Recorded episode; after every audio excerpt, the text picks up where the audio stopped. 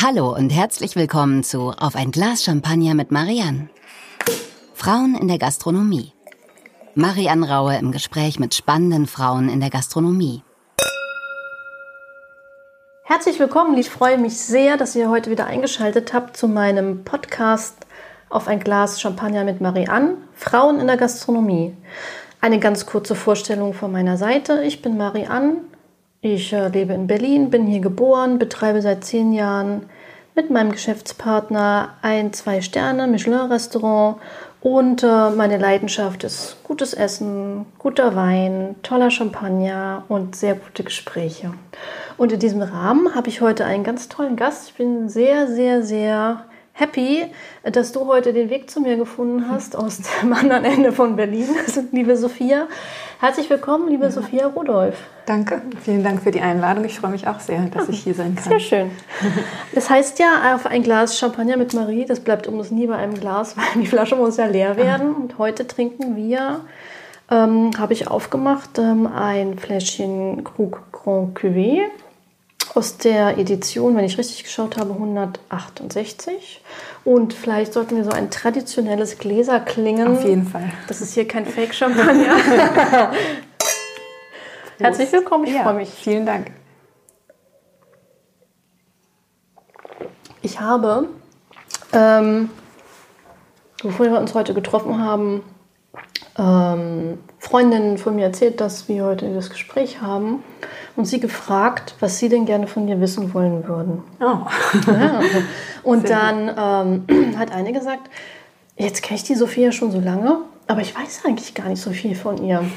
Und ähm, da wäre natürlich als allererstes mal so interessant dein Werdegang, wie du überhaupt zum Kochen gekommen bist, mhm. ähm, zu diesem Beruf, ob du den liebst oder hast und äh, hast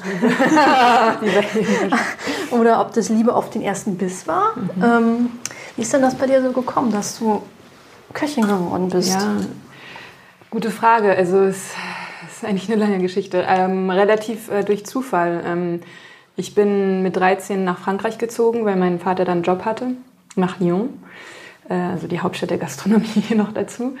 Und war da auf einer internationalen Schule und habe da mein Abitur und Baccalaureat gemacht und wusste danach irgendwie nicht so richtig, äh, in welche Richtung ich gehen wollte, was ich studieren wollte. Eigentlich wollte ich nicht in Frankreich bleiben, weil ähm, das Schulsystem, auch wenn ich in der internationalen Schule war, schon sehr schwierig war. Also ich kam, kam damit nicht so gut klar und eigentlich war mein Plan, sofort wieder nach Berlin zu ziehen, weil ich auch in Berlin geboren bin. Ähm, und dann bin ich halt doch irgendwie hängen geblieben und klar war, ich wollte irgendwie kein klassisches trockenes Studium an der Universität machen und dann habe ich von einer privaten Hotelmanagementschule gehört, äh, auf der auch äh, der Bruder meines besten Freundes war. Und es hörte sich irgendwie alles ganz toll an, auch international, mit viel Reisen und praktischen Unterricht. Und, äh, und dann dachte ich, dass das vielleicht was für mich wäre. Und äh, so habe ich dann äh, in dieser Schule angefangen, mehr auf der äh, Hotelmanagement-Seite. Aber wir hatten auch ähm, Kochunterricht, damit man halt mal so als Manager sieht, wie es denn auf der anderen Seite ist, sozusagen. Und, äh, und da habe ich festgestellt, dass es mir eigentlich viel mehr Spaß macht als irgendwie Rechtslehre oder ähm, irgendwelche trockenen äh, Marketingkurse, die man sonst äh, da noch an der Schule machte. Waren auch waren auch interessant, haben auch Spaß gemacht, aber das, das Kochen hat mir eigentlich am meisten Spaß gemacht. Und die Schule hat halt auch ähm, ein, ähm, ein Kochstudium angeboten praktisch. Ähm, und dann habe ich mich dafür entschieden, das auch zu machen. Also ich habe trotzdem auch diese Management-Ausbildung gemacht äh, oder Studium, aber halt auch ähm, gleichzeitig einen privaten Kochabschluss. Und so bin ich zum Kochen gekommen. Und ähm, nach dem Abschluss, äh, wo bist du dann hingegangen? Ja, dann lag es natürlich nahe, dass ich erstmal noch weiter in Frankreich bleibe, weil es natürlich ähm, nichts Besseres gibt, als äh, die Basis der, äh, des Kochens äh, zu lernen, als in Frankreich, äh, mehr oder weniger. Zumindest damals. Ich weiß nicht, ob das heute immer noch so ist. Und äh, dann habe ich in verschiedenen Sternenrestaurants in äh, Frankreich gearbeitet. ich habe bei Ducasse in Monaco gearbeitet. oh, schön. Ja. Ich war da mal essen. Ja, ja. Das war das ist schon bestimmt 15, 16, 17 Jahre her oder 18. Aber toll. Also ja, also das für mich war Erlebnis. das damals ähm, das Nonplusultra irgendwie an, an, an Sternrestaurants. Also für mich war das die, die Perfektion und ähm, so die Königsdisziplin und ähm, man kam irgendwie nicht drum rum. Ich hatte vorher auch schon in einem Restaurant, in einem Zwei-Sterne-Restaurant in, in der Provence, Ouste Beaumanière, die haben jetzt auch Oh, drei Sterne. das kenne ich auch. Da war ich auch essen. Das war oh. auch eines meiner Lieblingsrestaurants. Toll. Wunderschön. Ach, wie schön. Genau, da habe ich gearbeitet und der Chef damals war auch ein ehemaliger von Ducasse und so kam man irgendwie in diese Familie und äh, Ducasse war damals für mich halt alles.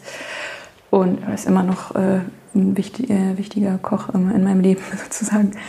Ähm, genau, da habe ich gearbeitet. Dann war ich auch bei Alain Chapelle, der, wo damals alle Sterne, drei Sterne äh, Köche von heute äh, damals angefangen haben. Die, der hatte damals drei Sterne, ähm, als er noch lebte. Und, äh, und da hat halt auch Ducasse gelernt und alle großen Trois Gros und so haben alle da gelernt.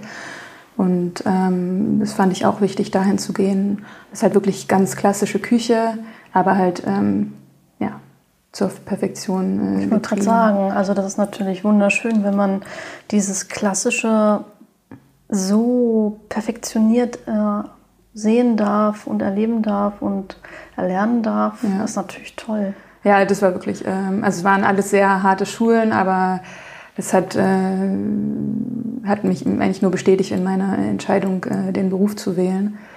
Dann war ich auch äh, noch zwischendurch in einem äh, Restaurant in der Nähe von Aix-en-Provence, also ziemlich viel einfach so in Südfrankreich. Ähm, und dann irgendwann ähm, kam für mich der Punkt äh, im Leben, wo es gerade passte und äh, ich mich entschieden habe, wieder nach Berlin zu ziehen. Und, äh, und da wollte ich dann was ganz anderes machen, weil klassische Küche kannte ich jetzt schon ein bisschen zu dem Zeitpunkt. Und äh, da wollte ich dann eher ein bisschen was Moderneres ähm, machen und bin ähm, zum Rutz gekommen. Und ich ähm, habe vorher auch noch woanders äh, Probe gearbeitet, aber das Rutz gefiel mir irgendwie so als Gegenpol.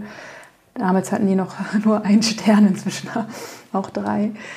Ähm, ja, und äh, dann, ja, dann war ich halt viereinhalb Jahre im Rutz und ja, danach das Panama. Und wie lange warst du in Panama? In Panama war ich äh, vier Jahre knapp. Da warst du Küchenchefin. Genau, da war ich Küchenchefin. Und äh, jetzt bin ich halt gerade dabei, mein neues Projekt vorzubereiten. Ich bin schon ganz gespannt. Ich auch.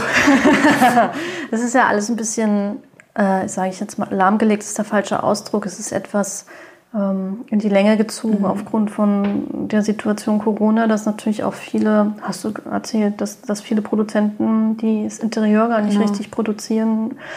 Ich meine, wenn man alles halt 100.000 Prozentig richtig machen möchte, dann muss man halt auch ein bisschen Geduld momentan, glaube ich, aufbringen. Ne? Ja, also klar, Geduld äh, ist sowieso immer ähm, ein großes Thema, aber jetzt im Moment natürlich äh, leider noch, noch viel mehr. Und das sind dann halt einfach äh, führt das eine zum anderen. Ne? Wenn der, der eine nicht die, wenn die Küche nicht gebaut werden kann, dann können andere Entscheidungen nicht getroffen werden und so verzögert sich das halt alles noch viel mehr, als wenn es jetzt nur an einer äh, Stelle hapern würde. Und äh, natürlich auch einfach die ungewisse Situation, ähm, ob es jetzt eventuell nochmal ähm, eine zweite Welle gibt und Restaurants nochmal schließen müssen oder so oder überhaupt auch einfach die, neu, die neue Rechtslage, ob man in Zukunft vielleicht Restaurants auch ganz anders bauen muss. Ähm, fängt es auch mit der Belüftung zum Beispiel an. Ähm, es sind auf einmal neue Fragen aufgetaucht, die man sich vorher in, in so in dem Ma- Ausmaße nicht gestellt hat. Und, äh, und jetzt, wo wir noch in der Bauphase sind, kann man halt noch Sachen beeinflussen. Hm, das stimmt, das ist was Positives. Äh, das ist natürlich einerseits das Positive, aber andererseits, ähm, ja, äh, Was für einen Küchenstil wirst du denn uns, mit welchem Küchenstil wirst du uns denn verzaubern? Ja, ich, für mich ist es immer so ein bisschen schwer, das ähm, äh, zu beschreiben, ohne irgendwie so ein bisschen abgeklatscht zu klingen. Also letztendlich ähm, denke ich, habe ich in Panama ja schon so ein bisschen irgendwie meinen Stil entwickelt. Klar war der natürlich auch angepasst an die äh, Restaurantgröße und die Art des Restaurants. Ähm, das heißt, es musste einfach mal für 150 Gäste am Abend ähm, äh, im Durchschnitt ähm, äh, machbar sein, produzierbar und schickbar. Und, äh, und gleichzeitig ähm, war ja so ein bisschen der, der Leitfaden, die, diese Exotik und die, ähm, die ähm, Einflüsse aus aller Welt, die dann auch dazu geführt haben, dass ich gewisse Gerichte so kreiert habe, wie ich sie kreiert habe. Aber an sich von, vom Stil ähm, ist meine Küche auf jeden Fall, oder wird sie auch im, jetzt im Lovis äh, sein, dass es halt produktfokussiert trotzdem äh, ist, ähm, äh, also äh, gute Produkte, die aus ähm, nachvollziehbarer ähm, Herkunft kommen, im, im, besten Fall natürlich ähm, möglichst nicht äh, vom anderen Ende der Welt, ähm, die halt ähm, mit Respekt äh, äh, zubereitet sind, aber ich habe immer gerne äh, trotzdem meinen kleinen exotischen Twist, weil ich einfach Gewürze liebe, ich lieb, liebe Schärfe ja, und so weiter. Ich mich gut daran erinnern, das war schön. Deswegen bin ich immer so gerne ins Panama-Essen gekommen, weil ich diese, diesen Mix mochte. Also diese Schärfe, ja. da war, es war aufregend, aber es war nicht überwürzt.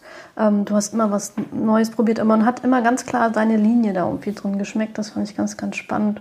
Und war immer ein bisschen überrascht, dass du nicht... Ähm, ein viel besseres, noch größeres Standing hattest, also in Berlin, mhm. dass man nicht viel mehr über dich gesprochen hat, weil ähm, ich fand deine Küche wahnsinnig aufregend. Ich, das ist mein ganz persönlicher Geschmack. Danke. Meine auch. Also, weißt du, da ist mal wenigstens was auf dem Teller passiert, du hast mal wenigstens Geschmack gehabt und, mhm. dann, und du hast dich auch was getraut. Das fand ich ganz, ganz toll. Und ich, äh, ich habe ganz große Bewunderung auch gehabt dafür, dass du dass ihr mit so einer, mit so einer Freude ähm, 150 Gäste am Abend äh, glücklich gemacht habt. Man hat, es war alles immer so unbeschwert. Das war irgendwie, man hat nie das Gefühl gehabt, dass einer von euch, ob in der Küche oder im Service, irgendwie gestresst war. Für mich war das immer ein bisschen Erholung. Ich ja, mochte das, das sehr, sehr gerne. Schön, dass es so rübergekommen ist, ja. weil es natürlich nicht, manchmal ging es auch äh, relativ entspannt, äh, so viele Gäste zu schicken, aber natürlich hinter den Kulissen ähm, Sie sieht es natürlich manchmal ein bisschen anders das aus. Weiß ich, das weiß ich. Muss ich, dir, muss ich dir natürlich nicht erklären, aber dafür ist es umso schöner, wenn du halt das Gefühl, wenn du sagst, dass du das Gefühl hattest, dass es ähm, nicht so rüberkam. Ähm, das ist natürlich, was man versucht. Man letztendlich will man ja, ähm, ist ja ein äh, Restaurant, ein Ort, äh, wo man letztendlich ähm, Gäste be, be, beglücken will äh, und äh, denen einen schönen Moment bescheren will, wenn sie dann dafür offen sind. Und, ähm, und wenn das irgendwie gelingt, dann ist es natürlich umso zufriedenstellender. Ich meine, dafür, das, dafür macht man letztendlich auch den Beruf. Das stimmt. Nun heißt äh, der Podcast Frauen in der Gastronomie. Und ähm, wenn du dir jetzt mal so deinen Lebensweg anschaust in deiner Lehre oder nach deiner Lehre oder nach deiner Ausbildung, ähm, die Station, die du so hattest, hat es für dich im Nachhinein, wenn du zurückblickst, einen Unterschied gemacht, ob du eine Frau warst oder ein Mann?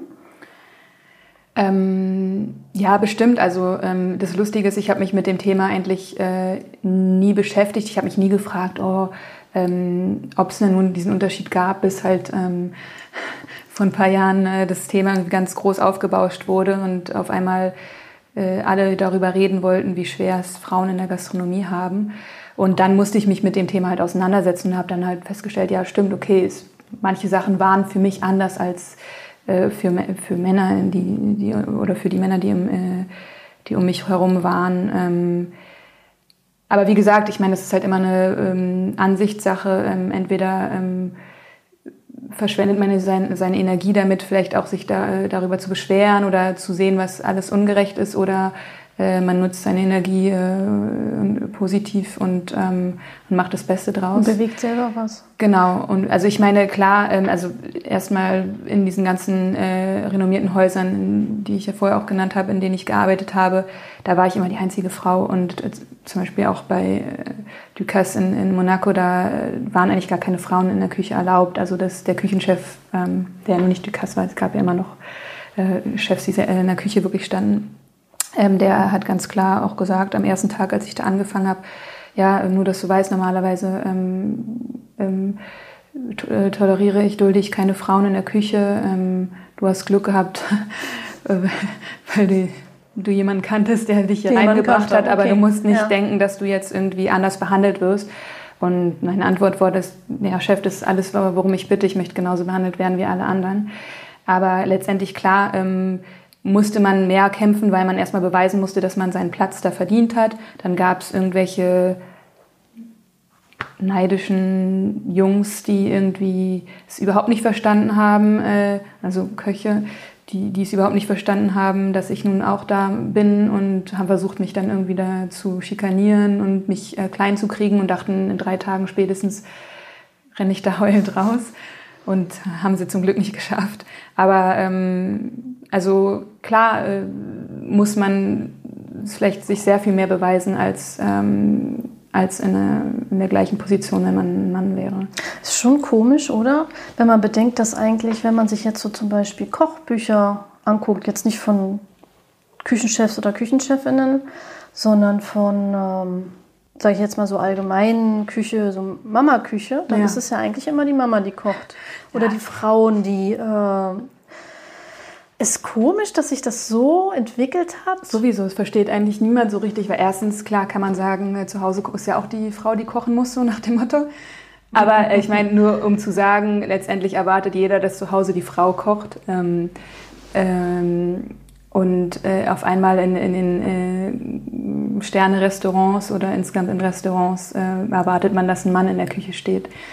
Und ähm, letztendlich, ich meine, selbst wenn man an, die Geschichte anguckt, äh, Bocuse damals hat ja auch bei einer Frau gelernt, äh, Mère Brasier. Und ähm, damals waren noch, vor Bocuse waren noch die Frauen, die wirklich gekocht haben, wie auch in Italien, wenn man sich vorstellt, dass die Mama da in, im, im, im Restaurant auch steht und sie wirklich kocht.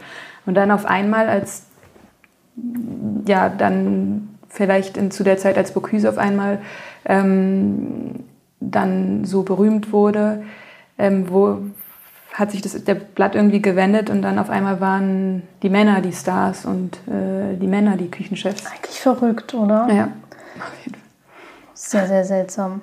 Ähm, das Thema, was du vorhin schon mal so eingeworfen hast, dass wir vor ein paar Jahren mal, das ist glaube ich zwei oder drei Jahre her, diesen großen Aufschrei mhm. hatten in Deutschland, ähm, dass ähm, ein namhaftes Magazin ähm, Nominierungen gemacht hat für ähm, die Top 100 waren das, glaube ich, damals oder Top 50. Ja, weiß gar nicht mehr genau. 50 oder 100. Mhm. Und ähm, da ein Aufschrei losging, dass da überhaupt gar keine Köchinnen mit dabei seid, dass es halt so eine Männerdomäne ist und dass Männer das alles unter sich ausmachen und dass es alles so so wäre, wie es dargestellt wurde. Und ähm, ich habe mich aber gefragt, ob man das nicht irgendwie ein bisschen anders beleuchten sollte. Weil das Problem, ich habe auch jetzt öfters in Interviews mal die Frage gestellt bekommen, wo dieses Problem herkommt und warum wir denn nicht mehr erfolgreiche Küchenchefinnen haben, die in der Öffentlichkeit stehen, ähm, die nominiert werden oder die in der Öffentlichkeit mhm. stehen. Punkt. Und dann habe ich mir das durch den Kopf gehen lassen, weil ich hatte mich vorher damit gar nicht so beschäftigt, weil mir das gar nicht so vor Augen war. Und ähm, habe mir dann Gedanken darüber gemacht, wen ich denn überhaupt benennen könnte. Und dann habe ich festgestellt, für mich, dass es halt einfach, glaube ich, ein hausgemachtes Problem ja. ist unserer Branche. Und da sollte man sich halt fragen, ob das wirklich was mit diesen Männergehabe zu tun hat, was da in den Raum geworfen wurde, oder ob man sich dann nicht mal ein bisschen sozialkritisch hinstellen sollte oder gesellschaftskritisch, mhm. dass wir gar nicht die Möglichkeiten schaffen für Frauen, genau. erfolgreiche ja. Köchinnen, Chefköchinnen zu werden oder in meinem Beruf jetzt Gastgeberinnen, ja. ähm, weil äh, das eben Berufe sind, in denen man eben am Wochenende arbeiten muss und am Abend und ähm, man sich dann irgendwann auch mal entscheiden muss. Genau. Wie siehst du das? Ja, also ich, sehe das ähnlich. Also das ist genau die Frage, die ähm, immer, die dann leider in dem Zusammenhang nicht wirklich gestellt wurde, äh, warum das denn so ist, beziehungsweise es nicht irgendwie darauf zurückgeführt wird, dass ja die Männer ähm, nicht unbedingt ähm, äh, Frauen tolerieren oder so äh, in dem Beruf. Es ist einfach ein gesellschaftliches Problem. Ähm, dass letztendlich es einfach so ist, dass nun die Frauen äh, die Kinder zur Welt bringen und sich dann auch meistens äh, zum Großteil darum kümmern müssen. Und ähm, klar, ähm, bei einer äh, beruflichen Karriere stellt man sich dann halt die Frage, inwiefern man unbedingt so einen Beruf auswählen, äh, aussuchen möchte. Und äh, meine Antwort war halt immer ganz klar, es liegt nicht nur daran, dass ähm, ja, dass die Männer keinen Platz für die Frauen lassen, sondern die Frauen vielleicht bei der Berufsauswahl ein bisschen schlauer von Anfang an sind und dann eher halt sagen, nee, dann arbeite ich mal lieber nicht im, äh, im, im, am Gast oder halt in der Küche, ähm, weil, wie du schon sagtest, die Arbeitszeiten einfach nach wie vor lang sind ähm, und auch mm, untypisch. Ne? Man arbeitet am Wochenende, in, in, den Ferien, an Feiertagen und, äh, und da ist das ist halt die Zeit, wo man meistens lieber für die Kinder da ist, äh, abends. Und äh, parallel natürlich auch, es ist auch ein physisch anstrengender Job. Ähm, und da muss man sich halt überlegen, ob man ähm, ob man sich das antun will, in Anführungszeichen noch gleichzeitig eine Familie großzuziehen. Ähm, es gibt ja ein paar tolle Beispiele, die das trotzdem schaffen. Ich persönlich denke, es ist äh, sehr schwierig. Und ähm, ja, letztendlich denke ich, dass man das aber auch auf alle Karriereentscheidungen ähm, äh, ähm, beziehen kann. Also in, in, in, anderen Branchen ist es ja genauso, dass es halt weniger Frauen in, in Führungspositionen gibt, äh, weil letztendlich auf die Leute dahin kommen, die nun am, meist, am meisten, ähm, angeblich am meisten dafür und am härtesten dafür kämpfen und arbeiten. Und wenn du dich entscheidest, ähm, Kinder zu kriegen und dann erstmal eine Zeit äh, raus bist, äh, dann hast du natürlich ganz klare Nachteile, weil du die Zeit einfach nicht mehr aufholen kannst und andere Leute in der in deiner gleichen in der, deiner Position dann inzwischen vielleicht ähm, dir voraus sind. Und, und solange das ist halt letztendlich das ist die eine, das ist mal eine Tatsache, eine traurige. Ähm, die Frage ist jetzt, was kann man, was kann man dafür tun, um das zu ändern vielleicht? Ähm, ist nicht so eine einfache Antwort, ja, glaube ich. Ne?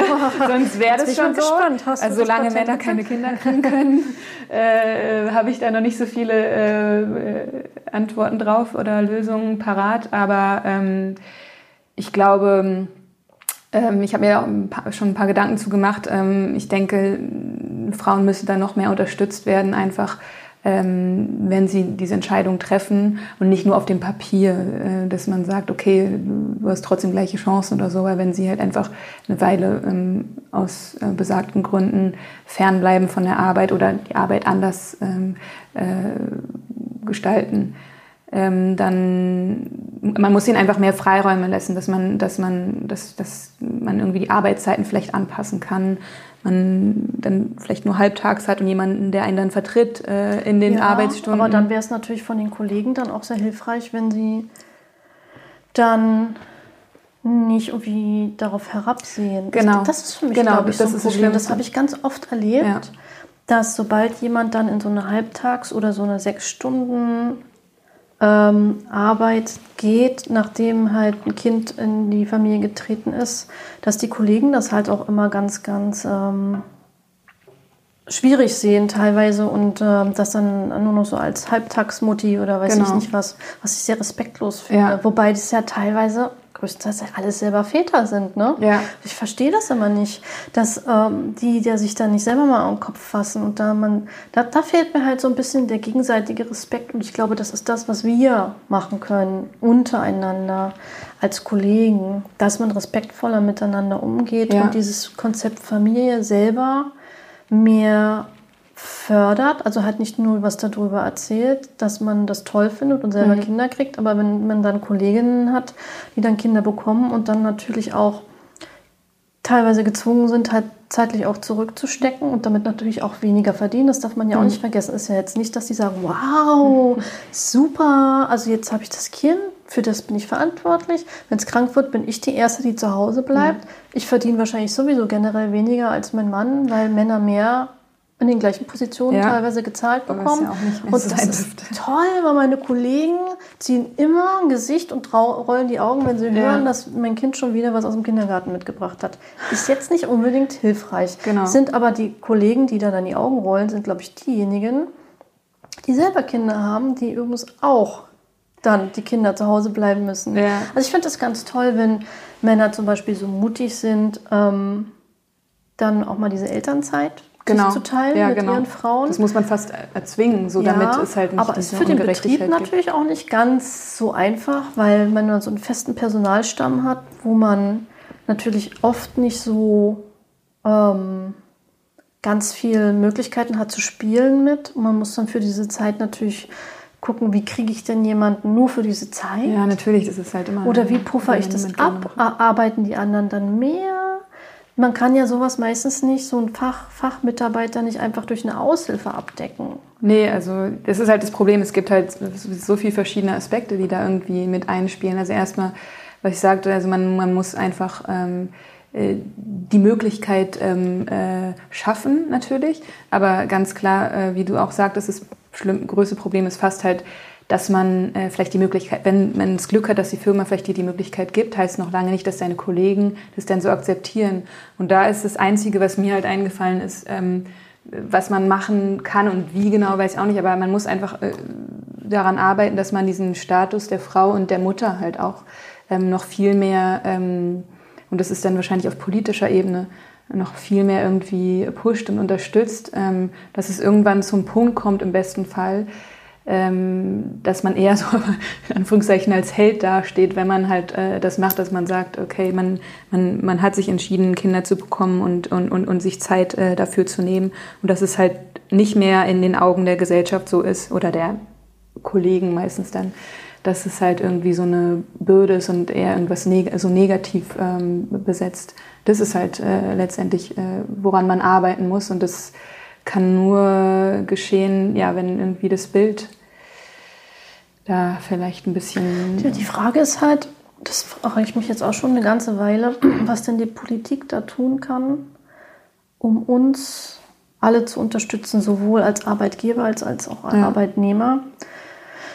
Ich habe schon mal gesagt, ähm, was ich ganz spannend fände, wäre halt zum Beispiel so Kindergartenzeiten. Da fängt es ja schon an, dass man, was ich in den letzten 20 Jahren mitbekommen habe, wenn Mütter wie eine besenkte Sau pünktlich rausrennen müssen, also wirklich auf die Minute, das ist bei denen meistens dann immer schon so mhm. abgetaktet. Mhm. Aufstehen, Kinder, Kindergarten, zur Arbeit, pünktlich rausrennen, damit das Kind pünktlich abgeholt werden kann, weil nämlich die Kindergärtner dann schon dastehen und sagen, mhm. aber hier, ne? Ja. Ja. Frau Schlawinski. ne? Haben Sie nochmal zu spät, dann, hm, hm, hm. und dann kriegen die halt teilweise richtig Ärger. Ne? Und dabei versuchen die ja nichts außer Kind und Arbeit irgendwie miteinander ähm, gut unter einen Hut zu bekommen. Und die arbeiten ja meistens schon nur, nur in Anführungsstrichen mhm. dann sechs Stunden. Äh, werden dann teilweise natürlich aufgrund der Zeiten müssen sie dann zum Beispiel im Hotel ins Frühstücksdienst gehen, obwohl sie vorher vielleicht im Gourmet-Restaurant gearbeitet haben, mhm. aber weil sie es halt nicht anders abdecken können. Ich glaube auch nicht, dass die Frauen da jetzt so richtig Bock drauf haben. Also die ja, sagen sich wahrscheinlich auch so super, mit dem Kind ist toll, Familiengründen auch super, aber Frühstücksdienst ist jetzt ja, auch nicht das, was ich mir damals genau. in meiner Karriere vorgestellt genau, habe. Dann, deswegen, dann heißt es, es gibt keine wirkliche Karriere mehr. Dann geht man Kompromisse ein und äh, letztendlich ähm, ja, leidet dann halt die Karriere darunter. Also das ist halt, glaube ich, leider egal, was man macht. Die Karriere leidet dann immer.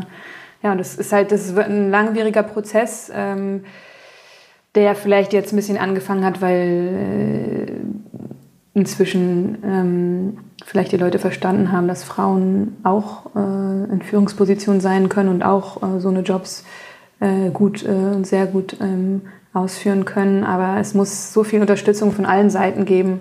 Ähm, vielleicht muss das irgendwie subventioniert werden, dass man halt diese ähm, Elternzeit nimmt, äh, sowohl Mann als auch Frau, dass nicht die Firma, der Arbeitgeber darunter leiden muss, sondern dass es halt einfach eine gegebene Situation ist. Dann verändert sich vielleicht halt auch schon mal irgendwie der Blick darauf. Und dann, ja, wie gesagt. Ähm das wäre natürlich eine schöne Idee. ähm, ich hatte nämlich letztens ein Gespräch, da kam das auch auf und ähm, da war das Thema, dass natürlich wenn in so eine Situation, wo die Diskussion um die Elternzeit geht oder um das dieses Jahr, was man oder anderthalb Jahre, die man ja auch zu Hause bleiben kann, wenn man sich entscheiden muss, wer zu Hause bleibt, dann nimmt man natürlich immer die Person, die auch weniger verdient. Ja. Wenn man, und das ist leider meistens ja. immer noch die Frau, das ist leider Tatsache und keine Fiktion. Ähm, es wäre natürlich klug, wenn man zum Beispiel sagen würde, es spielt keine Rolle, also von der Politik mhm. aus, es spielt keine Rolle, wer von euch zu Hause bleibt. Da kann auch gerne ein Mann zu Hause bleiben. Ihr bekommt trotzdem das höhere Gehalt. Davon ja, die 60 Prozent zum Beispiel. Also, dass man halt sagen kann, ihr seid finanziell abgesichert und ihr könnt das wirklich untereinander aufteilen, ohne schlechtes genau, Gewissen, oder auch ohne dass ihr darunter leiden müsst. Dass der Mann insgesamt auch einfach äh, mehr oder weniger nicht dazu gezwungen wird. Das ist natürlich schwer, äh, sowas zu machen, aber halt ähm, dass man sich nicht dafür entscheiden muss, dass nur eine Person zu Hause bleibt, sondern dass halt auch genauso gut die Frau eine Weile zu Hause bleiben kann und dann vielleicht das Gehalt umgekehrt angepasst wird ähm, und dann noch mal eine Zeit der Mann und damit man einfach nicht ähm, das Gefühl hat, dass es immer nur die Frauen sind, die äh, darunter leiden, irgendwie karrieretechnisch, wenn sie dann halt äh, fernbleiben.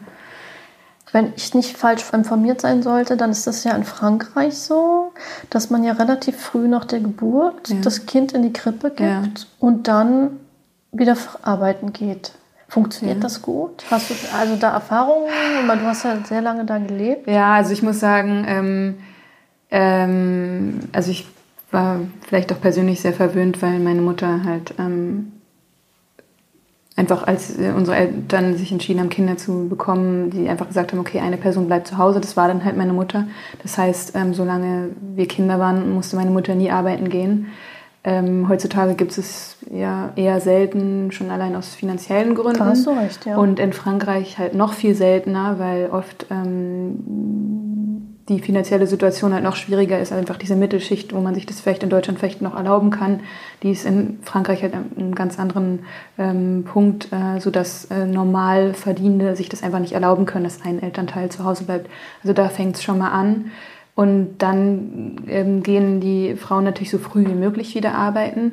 Und die Kinder sind die ganze Zeit irgendwie abgeschoben und ähm, entweder im Kindergarten oder wie auch immer man das nennt und dann später in der Schule ja auch Ganztagsschule, sodass die Eltern entlastet sind, was ja zum einen gut ist, aber zum anderen natürlich für die Erziehung der Kinder vielleicht auch nicht unbedingt ähm, so schön oder vielleicht würden die Eltern auch gerne mehr Zeit mit den Kindern verbringen, können es aber einfach aus finanzieller Sicht nicht. Also von daher ähm, bin ich da sehr ähm, zwiegespalten. Es ist natürlich gut, dass es äh, die Möglichkeit gibt, aber in Frankreich ist es eher so, äh, weil sie nicht wirklich die Wahl haben, wohingegen in anderen Ländern, klar, Skandinavien ist immer so ein bisschen das Beispiel ähm, oder das Vorbild, ähm, äh, funktioniert es halt auch anders. Also dass es irgendwie äh, die Eltern besser abgesichert sind. Ähm, ja. Und, und ja, zumindest die Möglichkeit äh, haben, dass man, dass man seine Kinder irgendwie äh, betreuen lassen kann, ist natürlich schon mal ein Anfang. Das anscheinend ja in Deutschland, glaube ich, ein bisschen schwierig ist, weil es nicht genug Kita-Plätze und so weiter gibt. Ja, in Berlin ist es, es ist schon mal natürlich ein großer Punkt auch. Und wie du sagtest, dass dann irgendwie Punkt, was auch immer, 16 Uhr, 18 Uhr, dann die Kinder weg müssen und es nicht die Möglichkeit gibt, das irgendwie so ein bisschen fließendere Zeiten zu, ha fließendere Zeiten zu haben. Aber ja, ich weiß nicht, ob man Frankreich da unbedingt als Beispiel nennen sollte. Nö, es hat mich jetzt nur mal interessiert, ähm, wie das so auf dich gewirkt hat. Ich meine, das ist natürlich wahrscheinlich auch schon ganz schön schwierig für die Mutter-Kind-Bindung, wenn man dann nach sechs Wochen ja. irgendwie hier. Ja, genau. Nimm. ich bin also. dann mal weg. Aber wenn dir nichts anderes übrig bleibt finanziell, ja. was willst du machen? Ne? Genau. Ja, es ist, äh, es gibt keine keine Lösung oder also, also wo man sagt, ja, das wäre es jetzt irgendwie. Aber ich denke, das ist ganz, ganz wichtig, dass man darüber redet und vielleicht in diesen Gesprächen einfach vielleicht auch Ansätze findet. Genau. Ähm, weil ich das auch so wahnsinnig schade finde, weil ich möchte gerne mehr Köchinnen ausbilden und ich freue mich, dass ich zurzeit, ich habe einen richtigen Run Mhm. Also ich habe jetzt eine Auszubildende eingestellt, die eine Frau ist. Wow. Ja, das hat, ich hatte schon, also ich hatte auch für meinen Beruf schon seit fünf Jahren keinen Auszubildenden oder Auszubildenden mhm. mehr. Mhm. Ähm, und ähm, habe jetzt auch ganz tolle Bewerbungen und ach, ich bin richtig happy, dass es auch bei uns jetzt ausgewogener wird.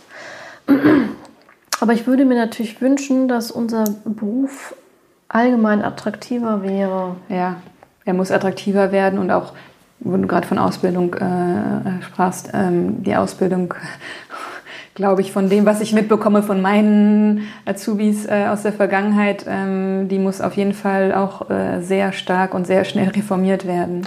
Inwiefern? Hm, also was ich so höre, ähm, haben Leute, die nicht ganz auf den Kopf gefallen sind, immer das Gefühl, dass sie halt eigentlich gar nichts wirklich lernen in, in, in dieser Zeit.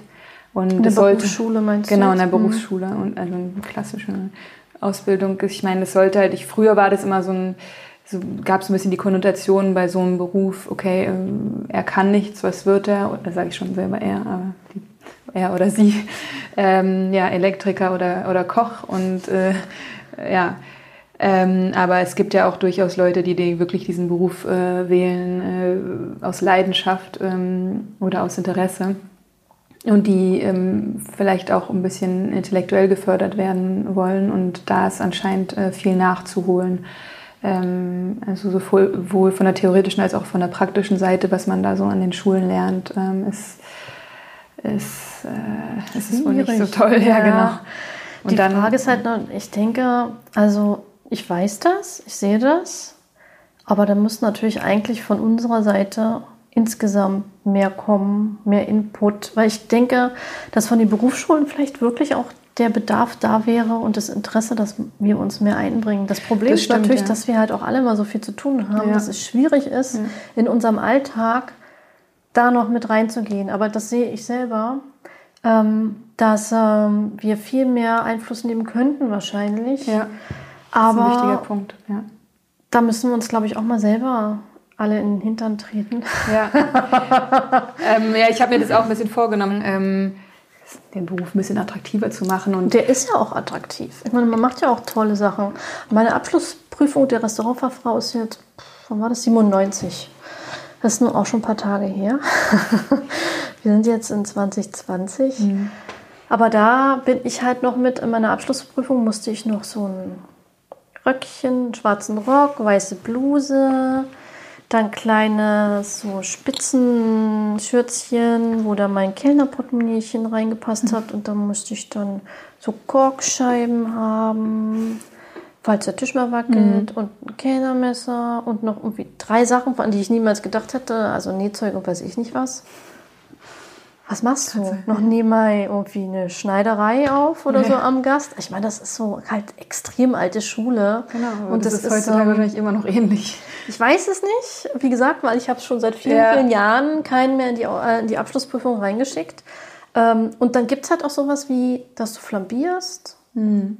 Ähm, was natürlich jetzt auch nicht mehr so aktuell ist. Ja, genau, deswegen, das sind halt alles, deswegen sage ich, das sind alle Sachen, die reformiert werden müssen. Also ich bin durchaus auch dafür, dass man noch irgendwie so eine Basissachen lernt, auch wenn die jetzt am Gast nicht mehr unbedingt gemacht werden, aber diese ganze Sachen, die dabei gebracht werden, müssen einfach reformiert werden oder ähm, ja, und ähm, die, die Gastronomie hat sich so viel entwickelt in den letzten Jahren und ähm, und, und, und der Schwerpunkt ist jetzt ja auch ein ganz anderer, also auch mit der ganzen Nachhaltigkeit und so weiter. Ich glaube, es ist auch einfach so ein Thema, was auch in der Schule, Punkt, ja. genau, in der Schule wahrscheinlich auch gar nicht so behandelt wird. In, bis ich denke, ein Weg wäre, dass ähm, da auch die, die Pädagogen oder die halt eigentlich dafür ausgebildet sind, äh, diese äh, da als Lehrer zu fungieren, sich irgendwie austauschen mit den Gastronomen von heute und sehen, was es halt alles, was vielleicht anders ist in einem in Anführungszeichen normalen Restaurant, wie ein normaler Restaurantalltag äh, aussieht. Und einfach da ein bisschen die Schwerpunkte äh, im Lehrplan äh, ändert und, und, und modernisiert. Also das ist ganz klar. Ich glaube, was du beschrieben hast, ähm, ich denke mehr, es ist im, heutzutage die Ausbildung mehr oder weniger noch genauso und es dürfte halt nicht sein, 20 Jahre später. Da ist einfach viel Nachholbedarf.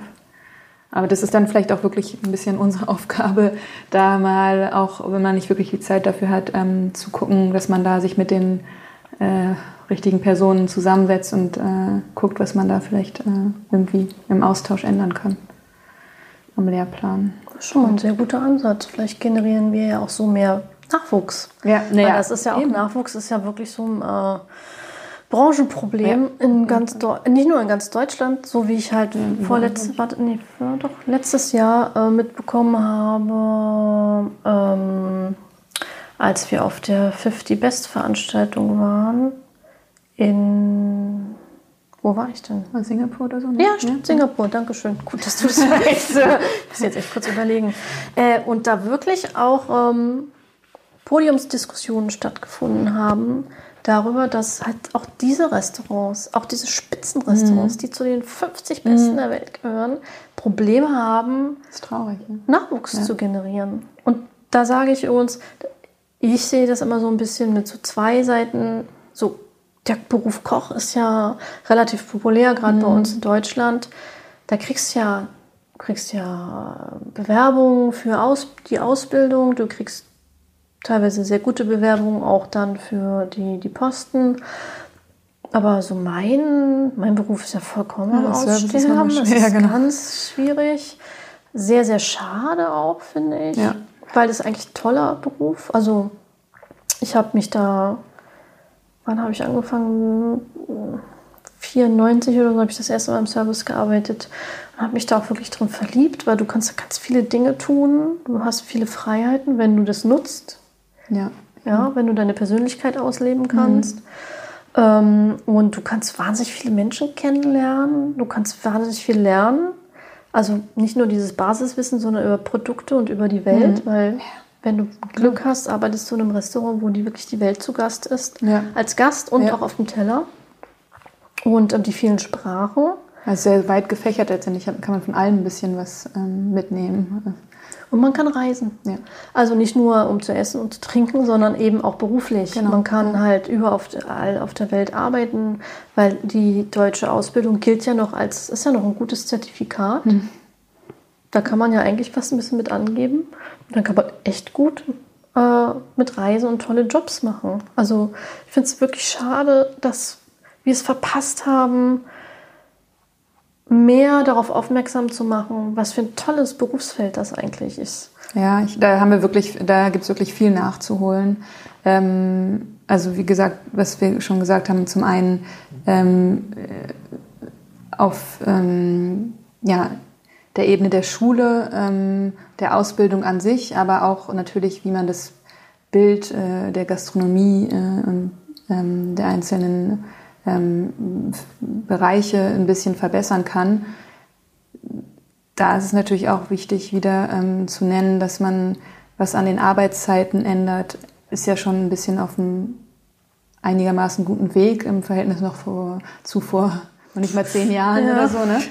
Aber ähm, ganz klar, nach wie vor ist ja auch ein großer abschreckender Punkt äh, die Bezahlung und die Arbeitszeiten nach wie vor.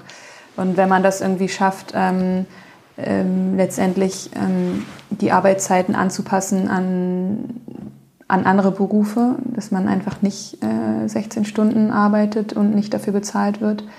Ähm, und das auch so ähm, öffentlich kundtut, dass, es die, dass die Leute es auch mitbekommen äh, und gleichzeitig ähm, natürlich auch die Bezahlung äh, dementsprechend anpasst, dass man wirklich für sein, das Geleistete auch wirklich ähm, gerecht bezahlt wird, äh, was ja auch ein großer äh, Punkt ist, dann kann man vielleicht auch wieder Leute dafür begeistern. Aber das ist Aber natürlich ich denke mal, will dir jetzt nicht so ins Wort fallen. Das Problem ist, ähm, da fängt natürlich, das Ganze fängt ja woanders an. Das Problem ist ja, dass ganz viele, ganz oft der Kunde oder der Gast Ja. Ja, ja, genau. gar nicht den Preis dafür Genau, bezahlen möchte, was es denn kosten würde, wenn viele Gastronomen halt nicht äh, über diese acht Stunden Genau, darauf wollte ich eigentlich hinaus. wollen. Ja. Das ist nämlich letztendlich das Traurige, dass es natürlich, ähm, ja, wo fängt es an? Also das ist ja nicht unbedingt nur das, das, das Unternehmen an sich, das, äh, das es so machen will, sondern weil keiner bereit ist, den Preis dafür bezahl zu, bezahlen zu wollen.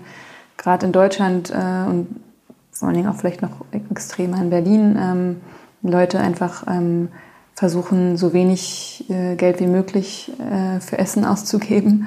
Und äh, je günstiger, desto besser, so nach dem Motto. Und je größer die Portion. Genau. Das ist ein Qualitätsmerkmal. Das muss man und sich solange, vorstellen. genau, solange diese Wahrnehmung einfach so ist, äh, weil es halt irgendwie möglich ist, weil man halt um die Ecke äh, für 5 Euro satt werden kann, warum sollte man dann auf einmal den in Anführungszeichen gerechten Preis bezahlen wollen? Ne?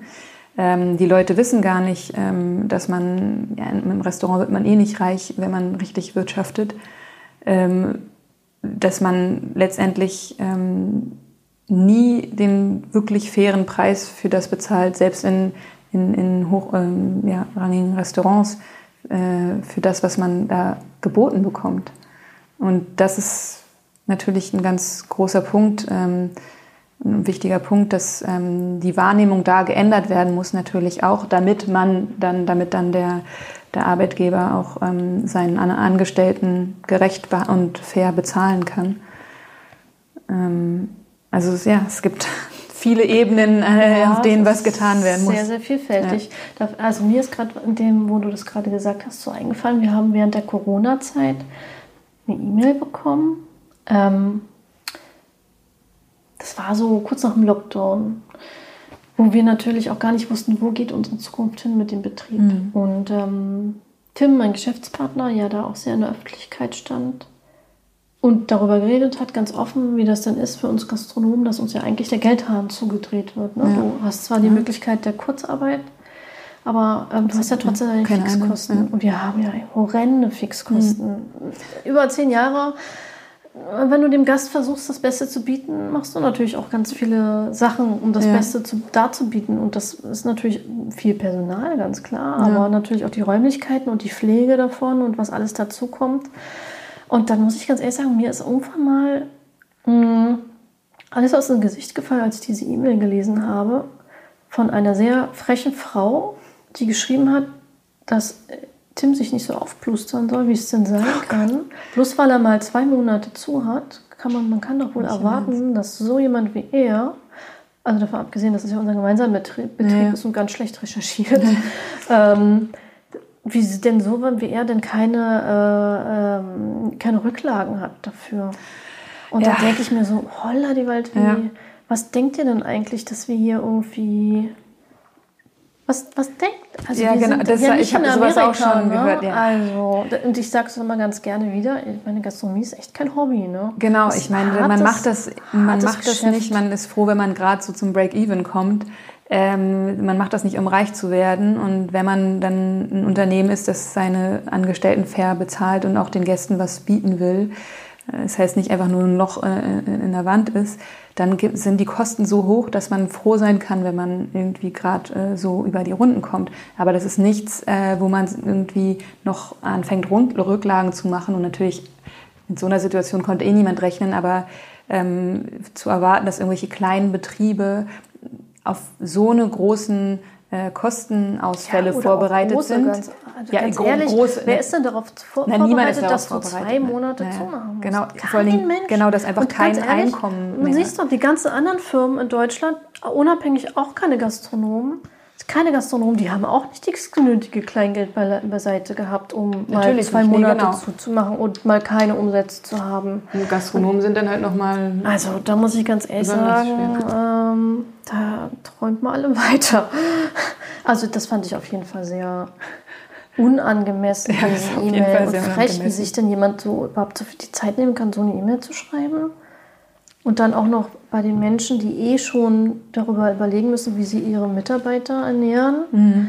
den auch noch so einen Vorwurf zu, einen Vorwurf zu machen, muss ich ganz ja. ehrlich sagen. Da gab es ja auch andere ganz tolle, die dann einfach E-Mails geschrieben haben und gesagt haben, ach, wir waren bei euch essen und wir wollten nur mal sagen, wir denken an euch und wir hoffen, ja, das dass ihr bald wieder aufmachen ja. könnt. Und auch welche, die dann bestellt haben beim äh, Lieferservice und so gesagt haben, mhm. wir machen das. Also nicht nur, weil es natürlich lecker ist, sondern weil wir wollen, dass es, dass ihr alle überlebt und wie sich alle in Berlin auch unterstützt haben. Ja, das find, fand ich auch beeindruckend, dass es auch so viele, ähm, habe ich auch von verschiedensten Freunden, die ähm, Gastronomiebetriebe haben, gehört, dass die einfach auch von den Gästen unterstützt wurden, äh, einfach nur auch vielleicht mit einem lieben Wort. Und ähm, letztendlich haben die Leute ja auch gemerkt, dass sie ohne Restaurants ganz schön blöd dran sind. Ne?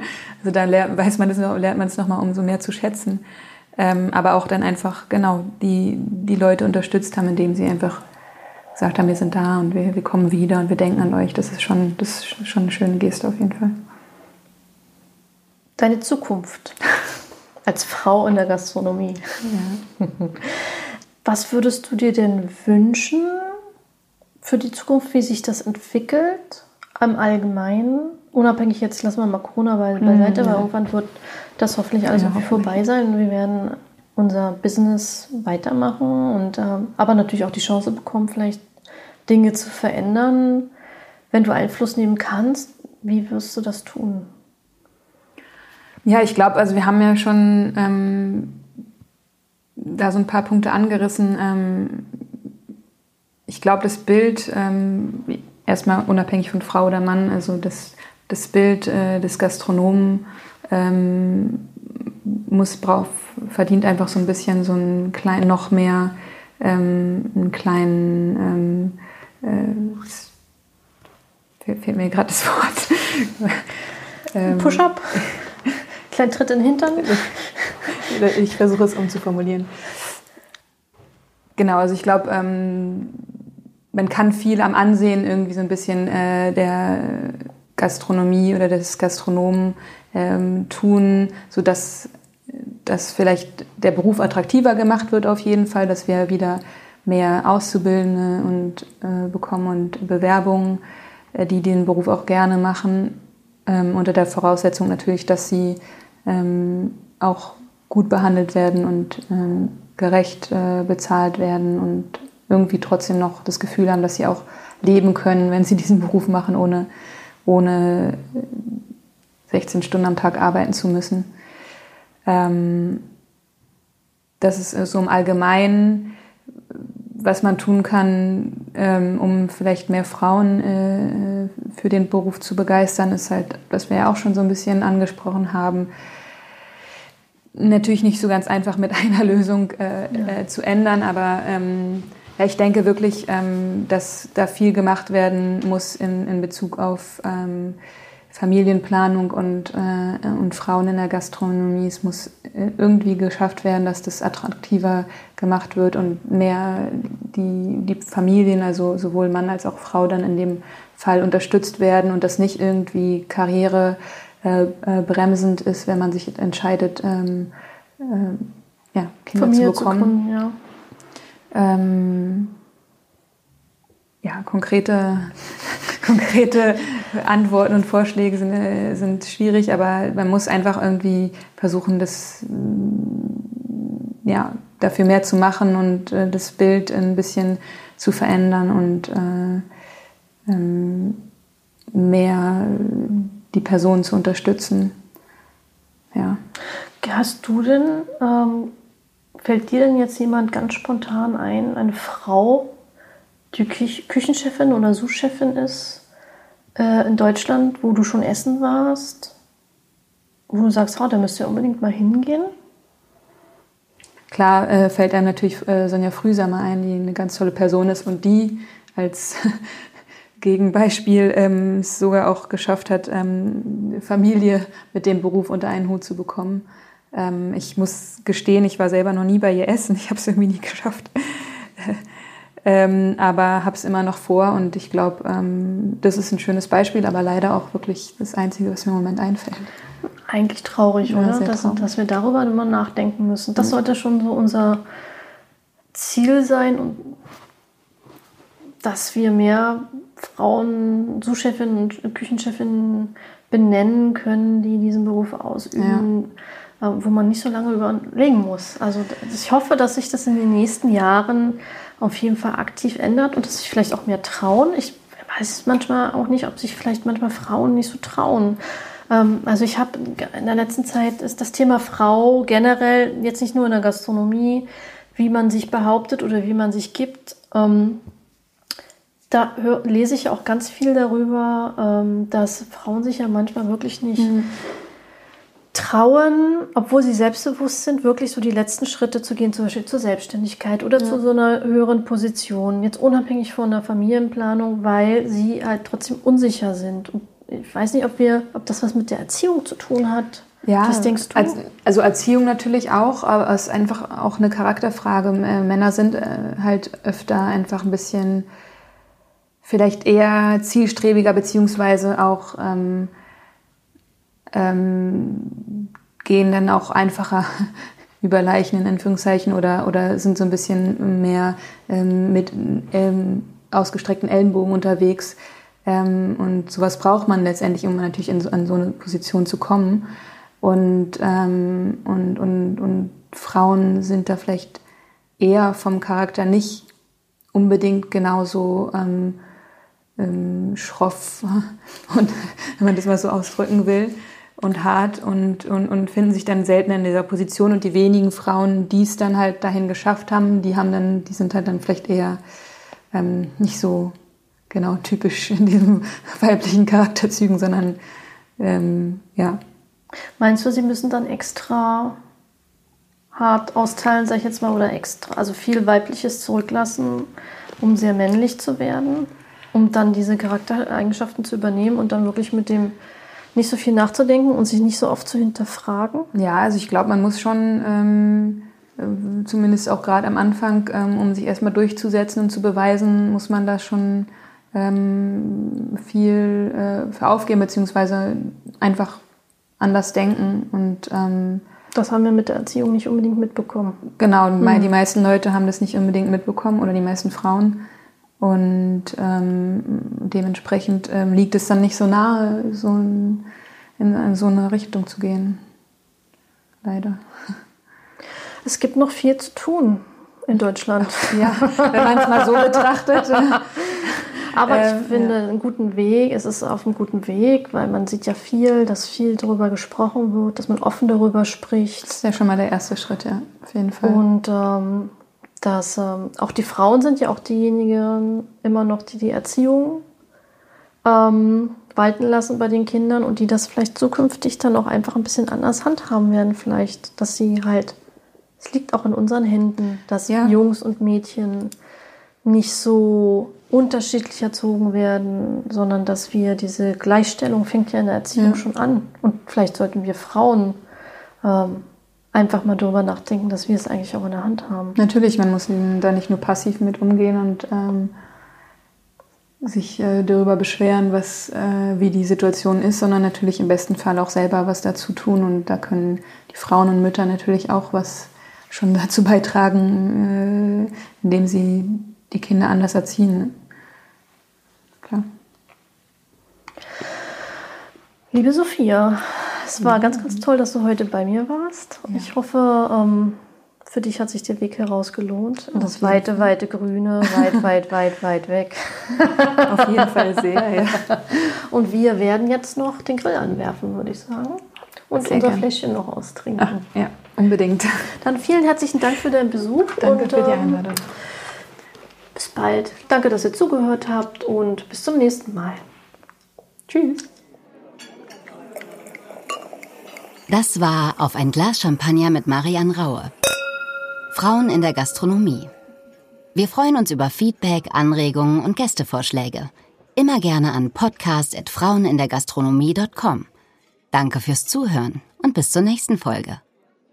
Wenn ihr mit Marianne in Kontakt bleiben wollt, folgt ihr auf Instagram unter Marianne Raue.